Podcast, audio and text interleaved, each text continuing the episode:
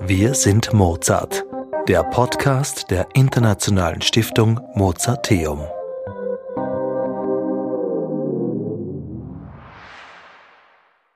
Folge 4 Briefe und Musik Kaum ein Komponist hinterließ der Nachwelt so viel geniale Musik wie Mozart.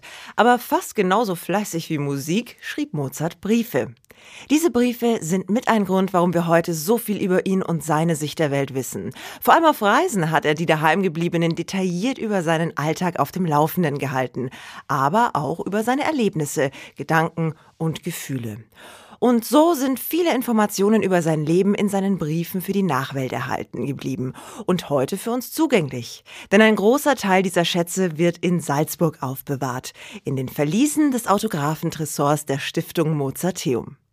Hierher kommen Wissenschaftlerinnen und Musiker aus der ganzen Welt, um Mozart noch besser verstehen zu können. Der Hüter dieser Schätze ist Armin Brinzing. Er ist der Leiter der Bibliothekana Mozartiana der Stiftung und kennt sich natürlich bestens mit Mozarts Nachlass aus.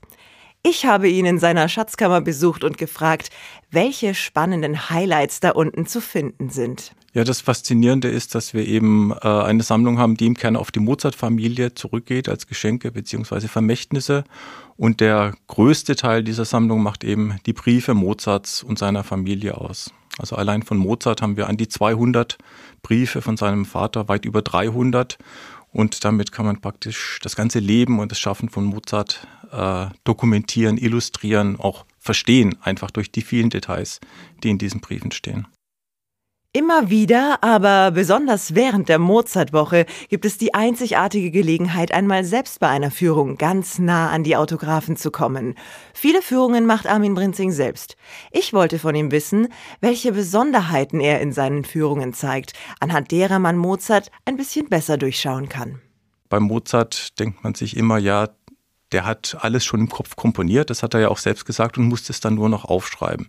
Das stimmt auch in den meisten Fällen, aber es ist natürlich ganz besonders spannend zu sehen, dass es auch Fälle gibt, wo Mozart auch mal äh, überlegen musste, äh, wo er sich etwas skizzieren musste, wenn er bei einem Werk zum Beispiel an einem Punkt war, wo er nicht genau weiß, wie macht er da weiter.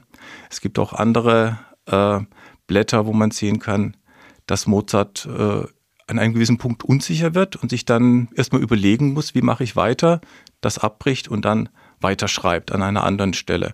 Und solche Aspekte den Besucherinnen, Besuchern zu zeigen, finde ich besonders spannend, ja, weil man da wirklich in die Werkstatt des Komponisten schauen kann. Wichtig für das diesjährige Programm sind aber natürlich Briefe, in denen Antonio Salieri vorkommt. Schließlich geht es vor allem in den Talks der Mozartwoche darum, den echten Salieri hinter der Legende, um ihn als vermeintlichen Mörder Mozarts zu zeigen. Aber lässt sich aus den Briefen tatsächlich so viel über das Verhältnis zwischen Mozart und Salieri herausfinden? Es gibt einige Äußerungen von ihm, auch von seinem Vater. Ne, das ist ja auch dieses spannende, dieser Briefwechsel zwischen Vater und Sohn in Wien äh, wo natürlich äh, eine, eine Konkurrenz von Anfang an klar erkennbar ist.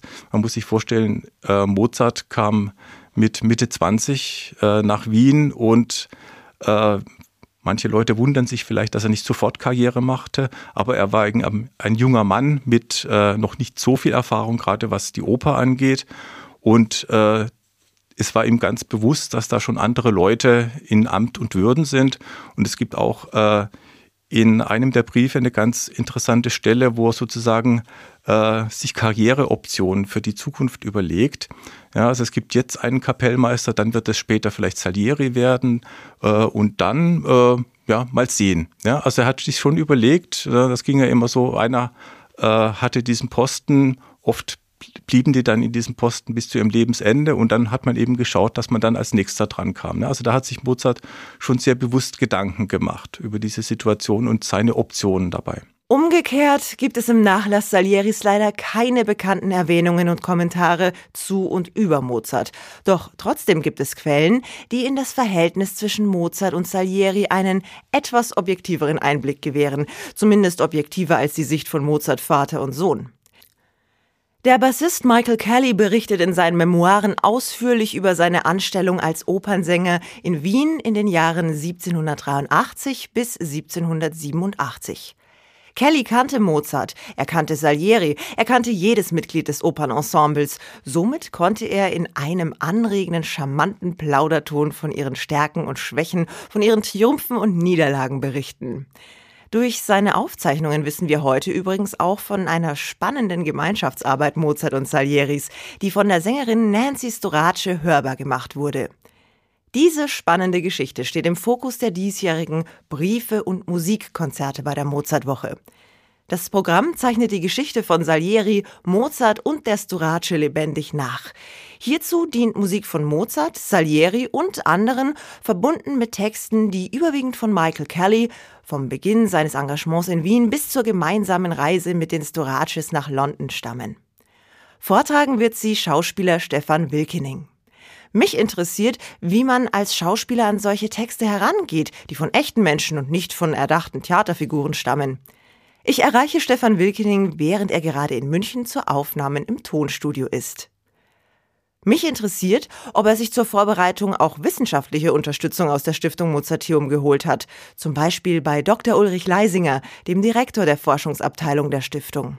Das ging aber schon los vor ähm, bei der allerersten Mozart-Woche, wo ich ihn kennenlernte, dass ich die Briefe bekam und damals schon habe ich gesagt, ähm, ich möchte mehr wissen darüber, ja. Und dann habe ich mich mit ihm getroffen und das haben wir dieses Jahr ähm, telefonisch gemacht und über über E-Mail, dass er mir im Endeffekt äh, Dinge er erklärt hat, äh, dass er auch eine Fassung gemacht hat man muss ja immer bedenken, dass die Briefe, ähm, die alten Briefe, wenn man sie sieht, haben die ja ganz viele so dann kryptische Quellenangaben noch drin. Oder es gibt ja auch aus der Zeit, gerade bei den Mozart-Briefen, dann auch Formulierungen, die man heute nicht mehr so versteht. Ja? Und die muss man dann ein wenig im Sinn lassen, aber ein bisschen glätten, damit die Menschen ein, äh, ein Verständnis dafür bekommen können. Und das hat der Ulrich Leisinger ganz toll gemacht. Ja. Was ist Ihnen denn so als allererstes in den Kopf gekommen, als Sie erfahren haben, äh, es wird um Mozart und Salieri gehen? Was, was war da so Ihre erste Assoziation mit diesen beiden, mit diesem Duo? Ich glaube, die gleiche Assoziation, die, ähm, ich wage mich mal weit aus dem Fenster, 90 Prozent der Leute hatten, man hat den Film im Kopf, das Theaterstück im Kopf, ja, von Schäffer. Und ähm, was wirklich ein geniales Theaterstück ja ursprünglich ist, ein genialer Film ist. Und äh, man hat daher diese Figur Salieri und dazu diesen anderen Mozart im Kopf. Das war meine erste Assoziation, aber auch schon im Wissen darüber, äh, dass es ja gar nicht äh, der Original Salieri so ist, wie er im Film dargestellt wird. Und jetzt über die Beschäftigung mit den Briefen ist mir nochmal klar geworden, äh, dass der Salieri ja, natürlich gibt es da Dinge, wo er auch ein wenig intrigant war, ja, also das kommt auch in den Briefen vor, also, aber ähm, äh, im letzten ist es so, dass mir in den Sinn kam, äh, wie wird das, wie wird das jetzt rüberkommen, dass man sagt, natürlich bleibt dieser Punkt, dieser wahnsinnig sprudelnde, genialische Mozart und dieser arbeitende, festangestellte äh, Kapellmeister Salieri, ja. Und das war, ja, das war mein, mein erster Gedanke, ja. So, und dann kommt äh, Ulrich Leisinger und sagt ihnen, äh, Moment mal, die, die waren ja gar nicht äh, verfeindet. Man, man ja. weiß auch, dass sie zusammen eben, äh, ja, zum Beispiel an dieser Kantate gearbeitet haben, was genau. ja auch halt interessant ist. Absolut. Ähm, ist man aber als, als Schauspieler, als Mensch, der das Theater im, im Hinterkopf hat, dann nicht ein bisschen enttäuscht, weil so Konflikt bietet ja eigentlich super äh, Anhaltspunkte für Dramaturgie. Absolut, sehr, sehr gut beobachtet, ja. Weil man natürlich als, ähm, und gerade bei dieser Reihe Wort und Musik hatten wir die letzten äh, beiden Male, wo ich das machen durfte, oder drei Male jetzt schon mit dieser Faschingslesung, ähm, man sucht immer als der, äh, der, der äh, schauspielende Erzähler, ja, nach den Knochen in den Texten. Und die sind bei Mozart, also bei den Briefen von Mozart selber, natürlich immer drin. Und dann kann man in die Figur hineinsteigen. Und natürlich steige ich in die Figur von Mozart hinein, wie ich ihn, wie er bei mir ankommt, wie ich ihn empfinde. Das ist ja auch nicht, da geht es ja nicht um Realismus, sondern es geht um Emotion. Und das ist natürlich, ähm, äh, wenn es jetzt nur eine reine, trockene wissenschaftliche Abhandlung wäre, ja, wäre das uninteressant. In den Briefen, die wir jetzt dieses Jahr vorstellen, ja, da kommt ja Mozart nur einmal und sein Vater kommt zu Wort. Ansonsten ist es ja aus der Perspektive von diesem Sänger, von dem Kelly, ja. Und das ist dann wieder nochmal ein anderer Punkt, da äh, ist man fast wie ein Erzähler. Man begibt sich in die Figur des Kelly hinein und erzählt dann, wie er den Mozart wahrgenommen hat. Oder den Salieri, ja, oder die anderen oder die Spielereien am Hofe, wo sie diese drei Opern da gleichzeitig aufführen mussten und jeder dann gesagt hat, meine wird aber als erstes gemacht. Und schon haben wir doch wieder, haben wir doch wieder Emotionen und haben doch wieder, dass man in die Struktur reingeht. Aber aufgrund der Briefe. Man hat nicht wie bei Schäffer ein tolles Stück, was geschrieben ist, sondern man muss sozusagen da die, ähm, die Balance finden, dass es trotzdem spannend bleibt, weil es bleiben ja Menschen. Ja, und es bleiben auch Menschen mit Abgründen, Menschen mit äh, Langweiligkeiten, Menschen mit Hochgefühlen, Menschen mit niedrigen Gefühlen. Und, ähm, und dem muss man sich hingeben als der Leser, als der Vorleser. Ja. Jetzt äh, haben Sie vorhin schon gesagt, da habe ich mich auch total wiedergefunden, weil ich mit diesen Briefen auch schon tatsächlich viel Zeit verbracht habe. Diese Sprache, die ist ja, die ist ja nicht ohne. Ähm, wie weit kann man das denn auch bekömmlicher machen für sein Publikum, ohne dass man da jetzt alles verändert oder am Ende sogar vielleicht auch dem, dem Sinn Unrecht tut, der da rüberkommen soll? Das ist der feine Grad, wo einfach das Mozarteum, mhm. also ich nenne das dieses lektorisch, dieses Lektorat, ja, die sind wahnsinnig wichtig für mich, ja. Nur so kann man das. Und der Leisinger hat diesen, ähm, oder wir haben beide in Gesprächen immer gesagt, wir müssen äh, die, den alten Style des Briefes beibehalten, den Duktus, wie, wie, wie sie geschrieben haben, auch manchmal die, die, die Unfertigkeit, ja, die Sprunghaftigkeit. Aber es gibt trotzdem dann, wenn Worte drin sind, die nur aus der damaligen Zeit zu verstehen sind, da muss man ein adäquates anderes Wort dann erfinden, damit der Hörer nicht abschaltet, weil er das Wort einfach nicht kennt, ja. Und so muss man damit umgehen. Man muss die Struktur des Briefes, die, die Rhythmik erhalten und gleichzeitig ähm, dort, wo etwas so Unverständliches gesagt wird, dass der Zuhörer, Zuseher stehen bleiben würde und dann zehn Minuten darüber nachdenkt, was hat er denn jetzt gesagt und folgt dir dann nicht mehr im Weiteren. Das muss man dann, ich nenne das vorsichtig glätten, ja. Und, und das geht, das geht, das funktioniert, ja. Sie sind ja aber nicht alleine auf der Bühne. Also äh, es gibt ja auch Musik. Ähm, ja, natürlich ist das, ist das Wichtigste. Können Sie uns da vielleicht noch ein bisschen mit reinnehmen? So eine, eine Probe, wie, äh, wie, wie geht man daran, wenn man dann. Sie haben sich jetzt intensiv damit beschäftigt und Ihre äh, Musikerinnen und Musiker, die haben sich auch intensiv damit beschäftigt. So, und jetzt trifft man aufeinander. Was, was passiert da?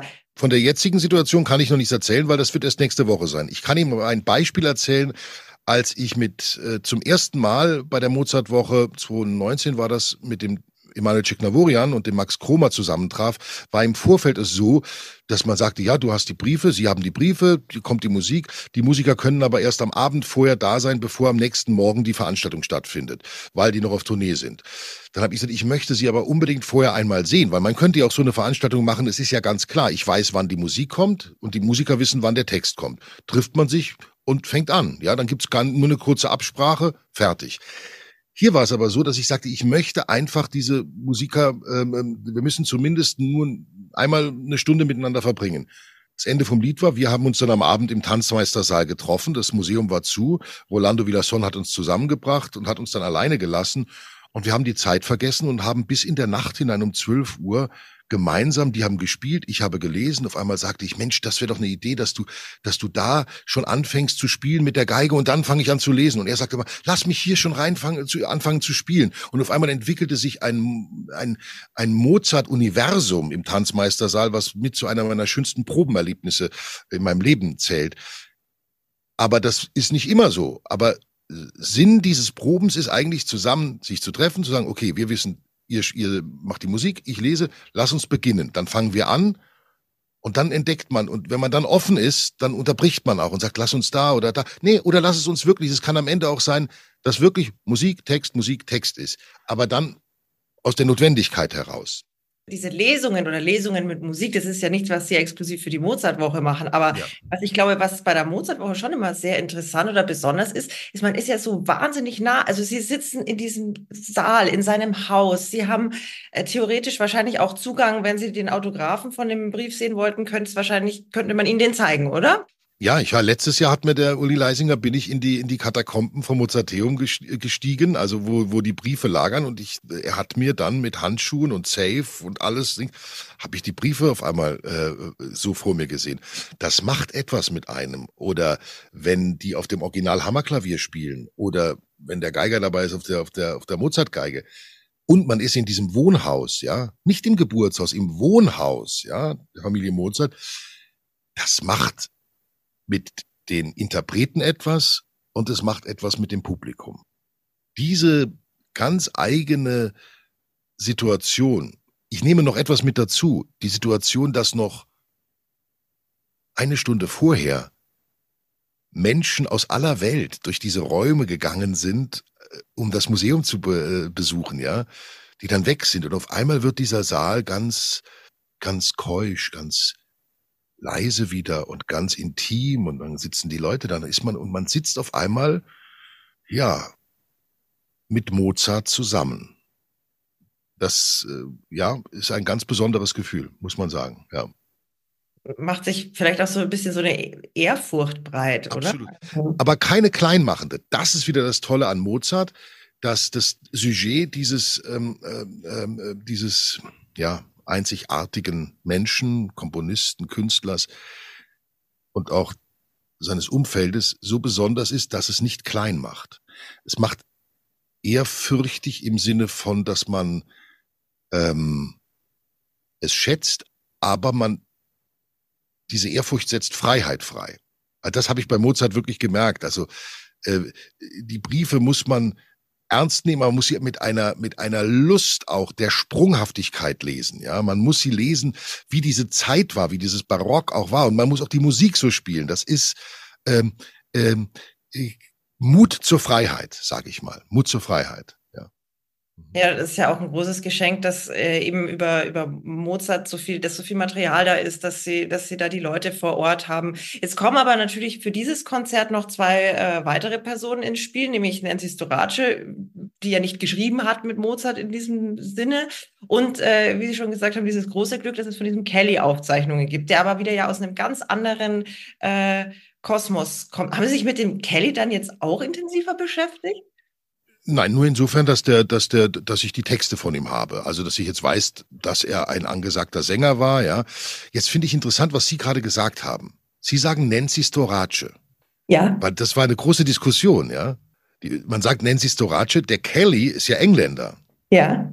Meinen Sie, der sagt Nancy Storace? Ähm, also mein Ergebnis ist, dass das so die gängigste Aussprache ist unter den Kollegen vom Unterteam. Richtig, und das hat mir der Uli Leisinger auch gesagt. Ich bin aber jetzt der Meinung, dass wenn, wenn, das sehen wir schon, jetzt sind sie wirklich in der Arbeit mittendrin, ja, dass ich die ganze Zeit, naja, aber der Kelly sagt Nancy Storage, ja. Eigentlich wäre ja. es logisch.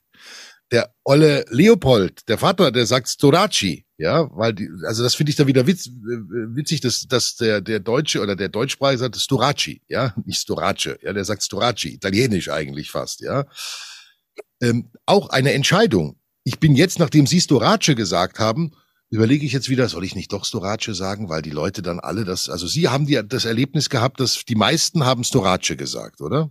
Genau, das war so, äh, also von der wissenschaftlichen Seite, deswegen habe ich mir gedacht, ich übernehme es. ja. Würden Sie zusammenzucken, wenn jetzt, wenn jetzt der, wenn, wenn jetzt der Kelly sagt Storage?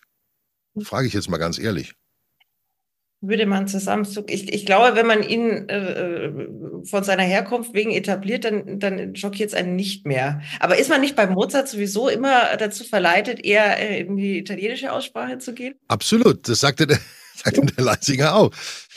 Ich bin da noch hin und her gerissen, weil ich bin eigentlich jetzt sind wir ja schon bei dem, dieses Mal haben wir andere, eine andere Situation. Wir haben ja dieses Mal erstmalig die Situation, dass der überwiegende Teil über eine Situation mit Mozart berichtet über die Situation von äh, äh von Nancy Storace, ihrem Bruder, ja, und das aus der Perspektive von Michael Kelly, O'Kelly, ja, so. Dann haben wir natürlich trotzdem zwei, also einen Mozart-Brief und vom Vater einen Brief noch mit reingenommen, aber das heißt, wir haben eine ganz andere Situation. Konnte ich vorher immer in den Briefen mich in die Figur des Mozart hineingeben, bin ich jetzt eher ein Interpreter. Ich sage dann auch vorher, Kelly meint oder jetzt kommt der zu, weil der, sagt etwas dazu. Das heißt, ich bin mehr fast moderationsmäßig dann mit unterwegs auch. Das, das zu verbinden wird auch eine, ein Balanceakt, ja, weil ich natürlich gleichzeitig in die Figur des Kelly mit einsteigen möchte. Äh, und äh, ich glaube, dass äh, von daher, dass dieses Mal eine, äh, genau, und jetzt sind wir bei dem Storace, dass ich dann sage, der sagt, Mensch, Nancy Storage und so, und dann der Vater sagt die Storaci oder Mozart sagt Storace. Ähm, da gibt es nicht eine einheitliche Meinung. Also ich glaube, der Uli meinte so, man sollte es einheitlich machen. Ich bin der Meinung, man soll es so machen, wie es der jeweilige, Interp äh, der jeweilige Protagonist sagt. Ich glaube, ich tendiere zu Storage. Aber lassen Sie sich überraschen das Schöne ist ja wirklich, dass, dass das ist das Tolle an so einer Live-Geschichte, dass man sagen kann, naja, wichtig ist, dass das Zentrum des Gesagten rüberkommt. Ob jetzt jemand das eine Wort so ausspricht oder so, ist vollkommen wurscht. Und das habe ich bei den Mozart-Briefen gelernt, also wo es nur Mozart, wo Mozart selber geschrieben es ist manchmal wurscht, ob er das jetzt so sagt oder ob ich jetzt ein Komma so oder so. Es geht um die, um den Zug, der in einer, äh, in einer Verlautung liegt, ja. Mhm. Das ist eigentlich auch ein schönes Stichwort, denn also wenn man jetzt so in die, in die Kommunikation schaut der Mozartwoche und auch was, äh, was Rolando Villason wichtig war, eben mal ein bisschen äh, mehr Licht auch auf diese Person Salieri äh, zu werfen und den mal so aus dieser Giftmörderecke rauszuschieben, in der er äh, sich so äh, weitläufig befindet. Ähm, was, was, was liegt Ihnen denn am Herzen, dass da äh, am Ende des Abends die Leute so mitnehmen an ja, Erkenntnis ist jetzt wahrscheinlich das falsche Wort, aber wie die, wie die dann äh, so dieses Bild von Salieri am Ende dieses Abends haben? Erstmal finde ich das toll, was Sie sagen, dass, äh, dass äh, Rolando natürlich auch versucht, äh, zu sagen, wir müssen den mal rausnehmen aus dieser Giftmischer-Ecke. Auf der anderen Seite aber auch so, also Rolando so orientiert ist, dass man sagt, wir bringen trotzdem das, was an, an äh, Publikationen darüber existiert, heraus. Das heißt, sie bringen natürlich trotzdem äh, ähm, äh, Amadeus als Theaterstück im Landestheater, wo er natürlich da drin ist. Ja, also das heißt, es ist ja, ähm, man kann das eine ja tun, ohne das andere zu lassen. Und das heißt für mich, die Erkenntnis ist eh schwierig. Für mich ist die Erkenntnis, bei jetzt dem konkreten Projekt mit den Briefen hier über, über Storage oder Storace oder Storaci, das, und das ist wirklich etwas, was wir für heute vielleicht wirklich lernen könnten. Die Vielschichtigkeit dieser barocken Zeit. Dass es gerade nicht darum geht, das ist der Gute, das ist der Böse, ja, sondern dass sie alles sind. Also alles gemeinsam sind, ja. Das heißt, ähm, äh, der natürlich hat der Salieri auch, es gibt eine Passage da drin, wo er ein bisschen intrigiert hat, dass der Mozart dem einen da ein Liedchen geschrieben hat und dann hat er gesagt, das will aber der Graf gar nicht hören, dieses Liedchen und so. Und dann hat der andere gesagt, na gut, dann werde ich es auch nicht singen. Und der Mozart sagt, ja, schön blöd war er, weil dadurch hat er nämlich keinen Erfolg gehabt. Und der Salieri hat eigentlich nur eine Finte gemacht und der Graf hat überhaupt nichts vorher äh, äh, äh in dieser Richtung gesagt. Das sind kleine ähm, äh, Boshaftigkeiten, die aber dann nicht heißen, dieser Mensch ist böse. Und das war verständlich. Die wollten alle drei äh, reüssieren, ja. Und Mozart hat ja auch gesagt, also entschuldige mal, wenn ich verbrenne meine Partitur lieber, wenn die nicht als erste gespielt wird. Ende aus, ja. Also auch ziemlich hart, ja. Das heißt, die Erkenntnis ist aus dieser Zeit, äh, wir sind immer alles. Wir sind sozusagen der Himmel und die Hölle. Wir sind sozusagen der auf, da oben, lichte Berg, die Sonne und wir sind gleichzeitig der größte Abgrund. Und das ist für mich zum Beispiel auch in der Musik von Mozart natürlich drin, ja. Und das mit einer Leichtigkeit. Und wenn man das schafft, dass man rausgeht und sagt, ja, so ist es halt oder wie Erich, es ist, was es ist. Ja, es ist, was es ist, nicht mehr und nicht weniger. Deshalb tue ich mich sehr schwer mit zu sagen, aha, ich schaffe es jetzt, den da so zu interpretieren, dass der da rauskommt und der andere da rein. Dann mache ich ja wieder neue äh, Schablonen auf. Nee, einfach zuhören, Texten lauschen, der Musik und vielleicht auch fragend hinausgehen. Vielleicht auch, ja, jetzt weiß ich auch nicht mehr, rausgehen. Aber ich habe was erlebt. Erleben, das ist es. Ich bin mir sicher, wir werden an den Abenden mit Briefe und Musik sicher viel Spannendes erleben. Alle Termine dieser Veranstaltung finden Sie unter dem Programmlink in den Show Notes. Alle weiteren Infos und das gesamte Programm der Mozartwoche finden Sie unter mozarteum.at. Wenn Ihnen diese Ausgabe von Wir sind Mozart, der Podcast der Internationalen Stiftung Mozarteum gefallen hat, freuen wir uns sehr, wenn Sie uns weiter auf dieser spannenden Reise durch das Mozart-Universum begleiten und diesen Podcast abonnieren. Und natürlich freuen wir uns auch über Ihre Rezensionen. In unserer nächsten Folge werden wir Mozart noch einmal so richtig feiern. Sie erscheint nämlich am 27. Jänner und das ist kein geringerer Tag als Mozarts Geburtstag. Dafür hat sich Rolando Villason ein ganz besonderes Programm ausgedacht, auf das wir einen genaueren Blick werfen und wir erfahren, wie man zu Mozarts Zeiten eigentlich Geburtstag gefeiert hat. Ich bin Larissa Schütz und ich sage bis bald und auf Wiederhören. Wir sind Mozart, der Podcast der Internationalen Stiftung Mozarteum.